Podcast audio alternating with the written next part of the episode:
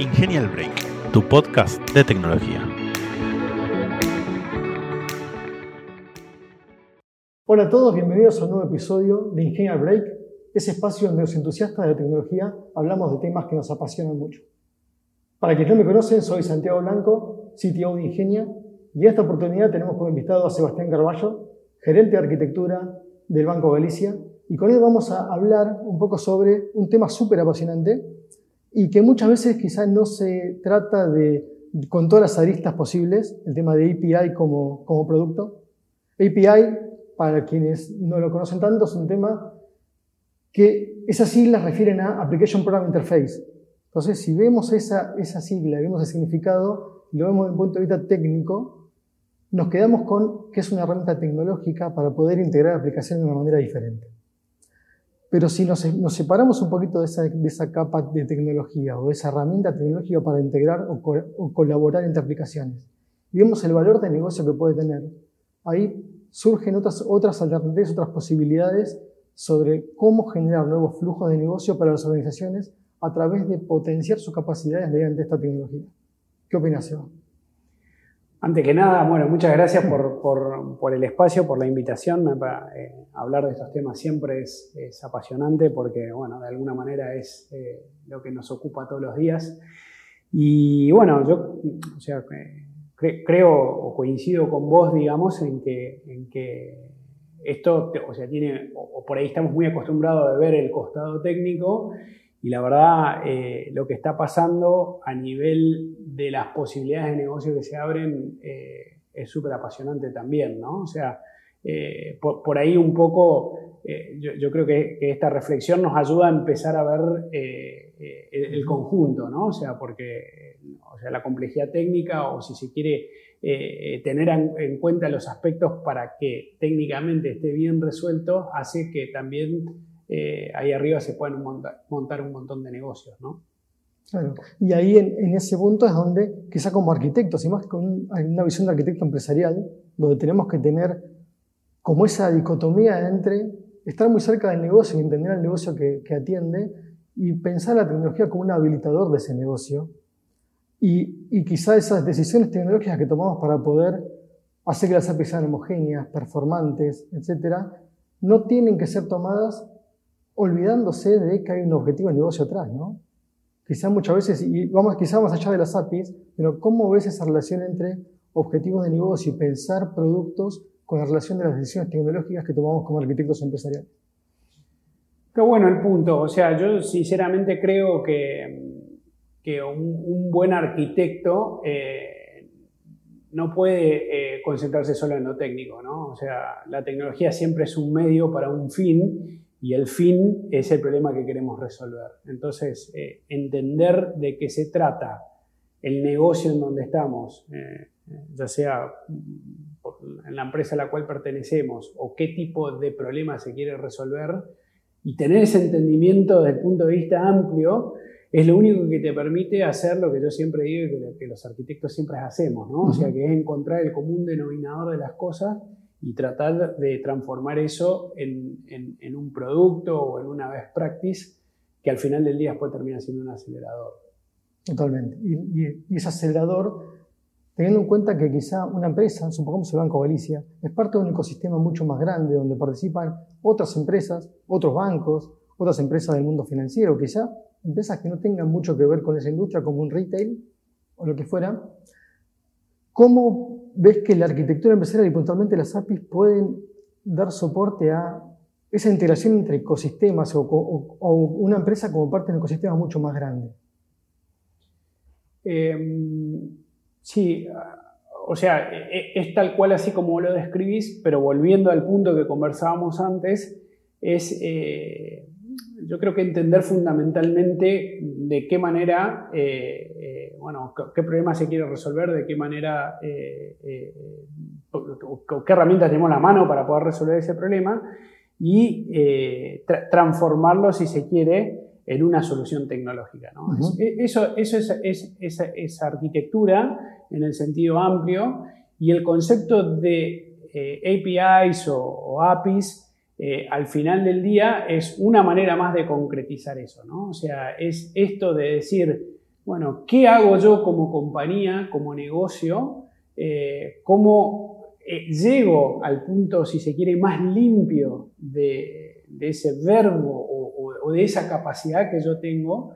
Eh, y, la hago participar de un ecosistema, ¿no? O sea, en el caso bancario, si un banco justamente administra cuentas o al final del día administra plata y eventualmente mover esa plata a través del sistema financiero se puede transformar en un concepto de pago.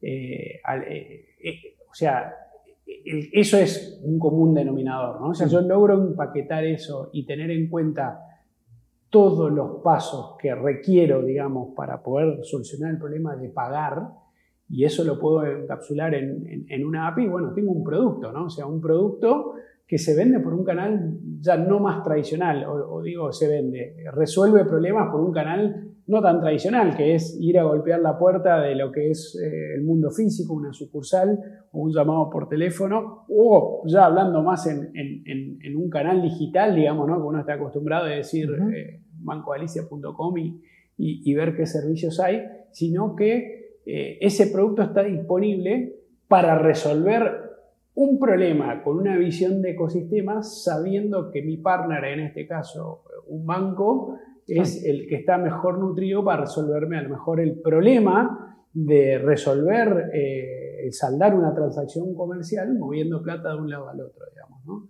Entonces, ahí empiezan a pasar estas cosas que son súper interesantes, ¿no? O sea, yo entiendo, digamos, eh, cuál es eh, de manera destilada el problema que yo puedo resolver o qué es lo que puedo aportar a una visión de ecosistema, eh, lo trato de diseñar de la manera más limpia posible para que después se pueda utilizar en múltiples escenarios. Y está buenísimo ese punto que nombras porque es porque cada miembro del ecosistema tiene que saber muy bien en qué es bueno, dónde se especializa, cuáles son sus capacidades diferenciadoras y de alguna forma pensar en cómo disponibilizarlas a otro, que ahí es el, el desafío de cómo me abro al resto del mundo y quizá muchos lo ven como como una, una debilidad abrirse. Uy, estoy mostrando mi debilidad, estoy mostrando mi, cocina interior y eso puede ser una debilidad. Pero si lo hago de manera controlada y, y, cuidada, puede ser un diferencial en el mercado. Entonces, es como que primero tengo que ver en qué soy bueno. Después ver cómo le puedo agregar valor a otros en el ecosistema al que pertenezco y cuidarlo. ¿Cómo ves que las, las empresas en Argentina están paradas en ese sentido? Porque hay empresas que están muy avanzadas, uno piensa en Mercado Libre, Mercado Pago, donde su producto es un API, entonces lo llevan al máximo eso, lo llevan al máximo nivel de expresión. Pero el resto de las empresas en Argentina, ¿cómo lo ves paradas? Bueno, a ver, yo, creo que es, un proceso que está sucediendo, ¿no? O sea, como proceso que está sucediendo, vamos a tener gente que, o, empresas que están liderando ese proceso y otros que por ahí están más expectantes y, empiezan a moverse eh, por ahí más lento, ¿no? Pero recién eh, para adentro reflexionaba, aparte del concepto que vos decías, y yo creo que, que por un lado tiene esta conciencia de decir en qué soy bueno o en qué quiero ser bueno. Eh, y exponerlo al mundo. Y después también empieza a pasar de que mm, si uno tiene la capacidad como organización de definir cuáles son esas capacidades que vos crees que sos bueno o que por determinación crees ser buenos, y las pones eh, eh, en un ecosistema, empieza a pasar otro fenómeno también que es propio del ecosistema, que a veces pasa de que va a haber gente que te va a estar utilizando para escenario que vos ni siquiera pudiste prever, digamos, ¿no? Y eso yo creo que es otra de la magia que tiene eh, ya, o sea, el, concepto de, APIs, no desde un punto de vista técnico, sino a nivel de, las posibilidades económicas que, que abre, digamos, ¿no? Entonces, sí, termina siendo un habilitador de innovación que no, no tiene un límite porque va más allá del, del, del alcance original que tenía esa API cuando la conceptualizaste. Y la innovación va sucediendo en distintas capas, ¿no? O sea, porque si de repente, por, eh, definición o declaración, uno dice yo quiero ser muy bueno en mover plata de, de un lado al otro, eh, eso es una definición y puedo poner toda mi capacidad y mi innovación para tratar de hacer eso lo mejor posible, pero después, arriba de eso, eh, hay gente que lo puede utilizar, digamos, para una transacción de comercio electrónico o para, eh, no sé, donaciones, por ejemplo, para una causa o, cosas que nosotros dos ahora no podemos imaginarnos. ¿no? Y, yo creo que esa, esa, es parte de la magia también, ¿no? O sea, cómo las capacidades empiezan a estar dando, eh, eh, empieza a estar disponible y eso dispara un proceso de co-creación e iteración colectiva en donde después, eh, digamos, es, es, infinito, digamos. No hay límite.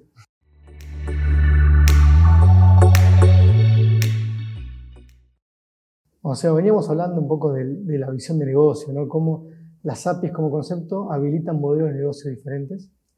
Y ahí, pensando en las APIs como flujo de negocio, como flujo de obtención de ganancias, y quizás yendo un poquito más a el, típico caso de cobro por el uso de un API como único flujo de ingreso que puede ayudar a monetizar una API. ¿Qué otros casos de una empresa hacia afuera o hacia adentro, crees que son posibles tener o apalancarse mediante las APIs para poder generar ahorros, beneficios a una organización? Bueno, eh, eh, es interesante la pregunta porque, eh, o sea, siguiendo todavía con el mundo exterior, hay veces que tiene sentido cobrar por algo y hay veces que no, porque el, negocio pasa por otro lado, digamos, ¿no? O sea, por, decirte, hoy, hoy un, banco no cobra por las transferencias, digamos, ¿no? Eh, pero si yo doy nuevos mecanismos para el cual por hacer una transferencia eh, estoy maximizando eh, el uso de mi marca o, de mi modelo de negocio por otro lado, con lo cual no necesariamente para cobrar, eso termina siendo una palanca o mejor dicho, el revenue viene específicamente por cobrar por el uso de una API, digamos, ¿no? Entonces, Ahí eh, eh, eso es una decisión comercial en, sí misma, no siempre eh, la, única manera en que una API es redituable es por, tiro, digamos, ¿no? O sea, cobrar específicamente por, una llamada. Em, y después, pasando por ahí más al, lado interno, este concepto que hablábamos un poquitito de entender en qué uno se quiere especializar y qué, servicios da en una visión de ecosistemas, lo que es súper interesante es cuando vos puedes hacer eso mismo puertas adentro en tu organización también. Eh, yo creo que a todos de alguna manera nos pasó que cuanto más grande es la organización, cuesta más sincronizarse en, en objetivos o coordinar acciones. Entonces, por eso siempre todo lo que una corporación ganaba en tamaño, perdía en agilidad.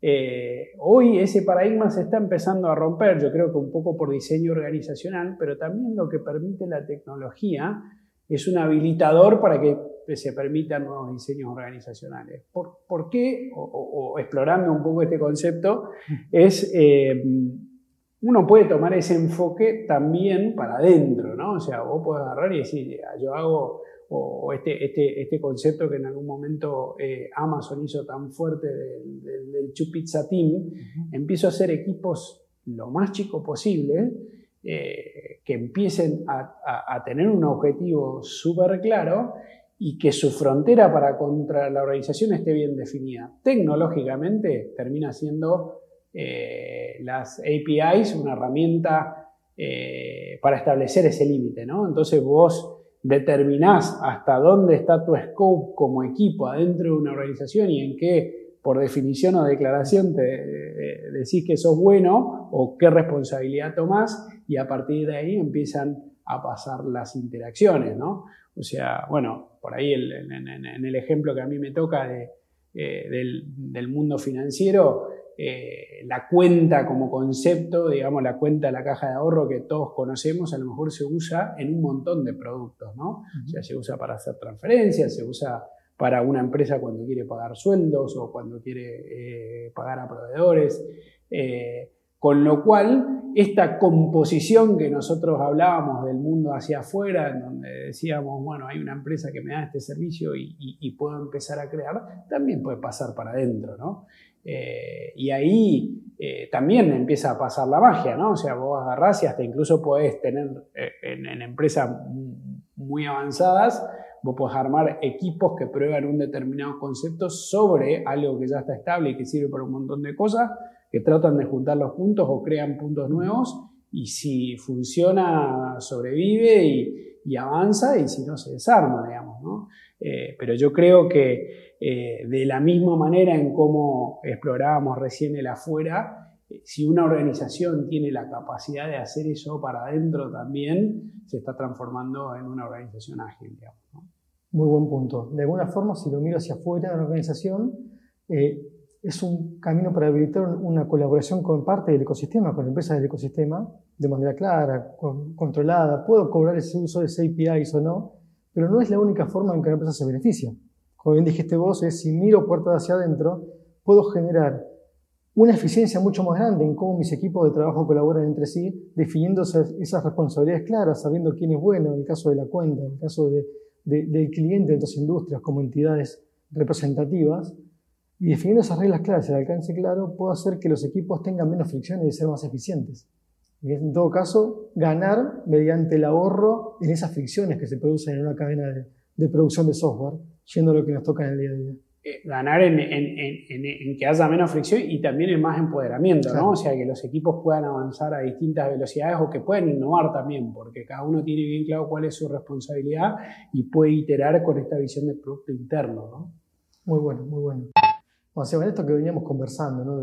Del ecosistema de empresas, el ecosistema, cómo las APIs pueden habilitar una colaboración entre diferentes miembros del ecosistema, sabiendo, como veníamos diciendo, en qué soy bueno y cómo me diferencio y cómo puedo apalancar, usar mis capacidades para poder apalancar otras capacidades de terceros y en un ecosistema de colaboración. Ya está bueno hablar de un caso de ejemplo que es el que uno, uno que, que acá en Argentina por lo menos es uno de los conocidos en, las últimas semanas, que quizá ustedes lo, lo, vieron en Galicia como parte de ese grupo de empresas que formaron ese ecosistema para implementarlo. Hablo del caso de Modo. Entonces quizá me gustaría conocer un poco más tu visión acerca de cómo esa, capacidad de pensar en APIs o en ver en qué nos diferenciamos ayudó al despliegue. Quizá pedir una introducción de qué es Modo para quienes no lo conozcan.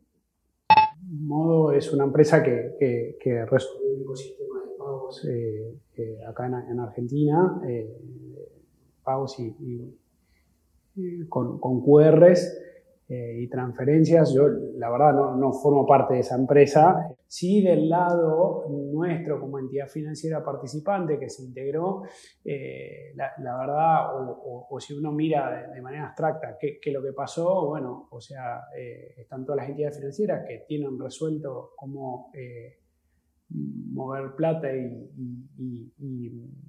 y, proveer servicios de pago, que en base a una, una concepción de que esté bien claro esos, límites, arriba pudo venir otra empresa a resolver por ahí sistémicamente algo que por ahí cada una de las organizaciones no la podría haber hecho de manera independiente. Entonces, eh, yo creo que ese es el concepto también. ¿no? bueno, Puede verse como un primer paso del el famoso Open Banking. Bueno, de alguna forma tuvieron que ponerse de acuerdo en cómo intercambiar información.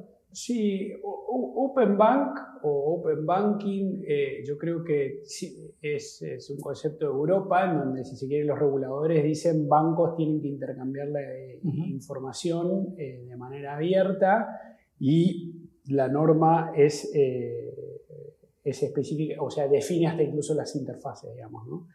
Em, este caso no es así, o sea, em, la verdad el, regulador, que es el Banco Central de la República Argentina, eh, no, no, no, tomó una definición con esto, sino que esto es un acuerdo voluntario entre, entre, entre, todas las partes, que es prácticamente todo el sistema financiero, y sí, hubo, un acuerdo de cómo compartir determinada información, digamos, ¿no? Eh, ¿Qué sé yo? Yo pero, esta es más una opinión personal, eh, eh, eh, digamos, la, colaboración espontánea cuando hay que resolver un problema es, igualmente valiosa de cuando viene a través de, una, norma, digamos, ¿no? Si esto es el embrión para, para, para, lo que vos decís de Open Bank o el Open Bank en Argentina, bueno, bienvenido sea, digamos, ¿no? Pero, Sí, más, allá, de cómo nazca, si nace un regulador o si nace de los miembros del ecosistema que dicen sentémonos y pongámonos de acuerdo, el concepto de homogeneizar la forma que se comparte la información estaba, y eso fue el gran beneficio. Totalmente.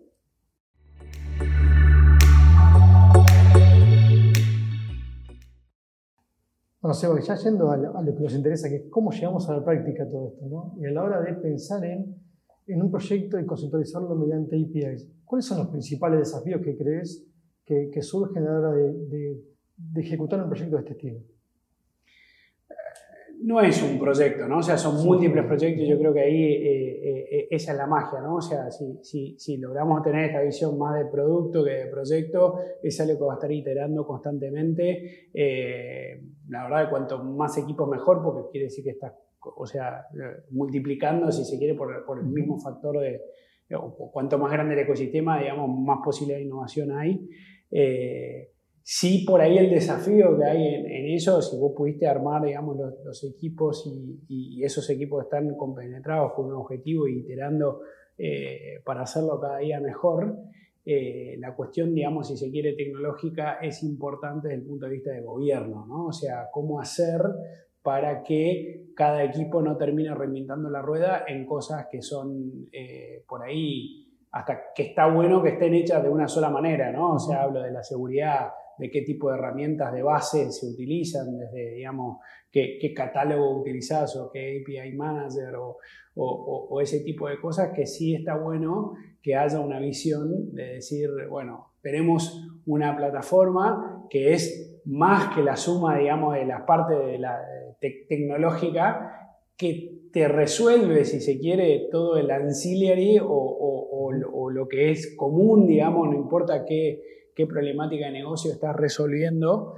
eh, para que los equipos estén más liberados también, ¿no? O sea, imagínate vos de decir, bueno, yo quiero resolver un problema específico, no sé, del ecosistema de, pagos y si tenés que pensar en, bueno, cómo vas a loguear, cómo es la seguridad, eh, todo ese tipo de cosas, y hasta que armás, digamos, todo eso, y eso, si, si lo haces en, en, en, cada, en cada lugar, perdés economía de escala, digamos, ¿no? O sea, perdés economía de escala y perdés velocidad también, digamos, ¿no? Entonces, eh, yo creo que, que ese, ese, es un gran desafío, ¿no? O sea, primero el diseño organizacional que te permite tener los equipos lo suficientemente enfocados, pero también cómo armás una plataforma o un, si se quiere, un, conjunto de capacidades base que todo el mundo pueda utilizar eh, para no preocuparse de problemas comunes, ¿no? O sea, y que, y que eso sea, digamos, eh, más o menos eh, completo de acuerdo a, la diversidad de negocios que, vos querés resolver. ¿no?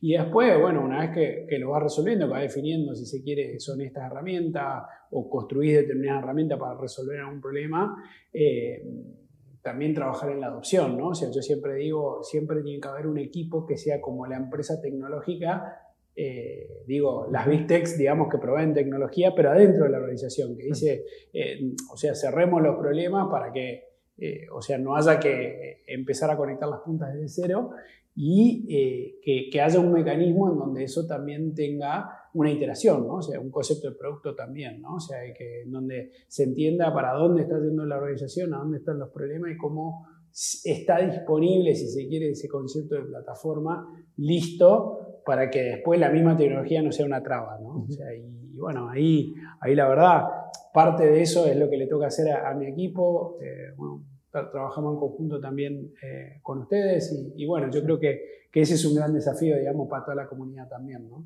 Buenísimo, sí, sí, la verdad que es un desafío grande y creo que cerrando todo lo que ya veníamos hablando, empezamos con el negocio, empezamos hablando de ser muy buenos en lo que hacemos, lo que terminás contando es súper interesante de esas células de trabajo, que son los quienes desarrollan las APIs, saben muy bien qué hacer, son muy buenos haciendo lo que hacen, pero tiene que haber una amalgama o una colaboración entre, entre todos ellos para asegurar que, que, que, funcionen de la mejor manera posible. Así que es súper bueno que es lo que llamamos gobierno, las decisiones de cómo, o el diseño de cómo tomamos las decisiones para poder asegurar la eficiencia. Definitivamente.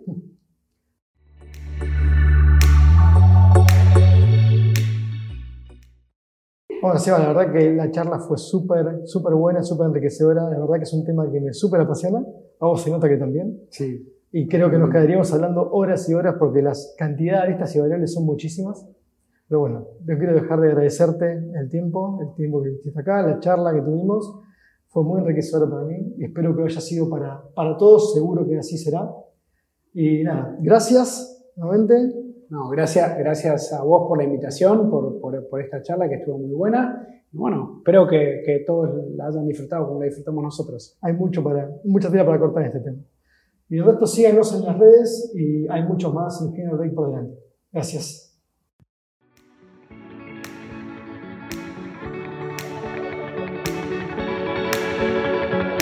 Ingenial Break, tu podcast de tecnología.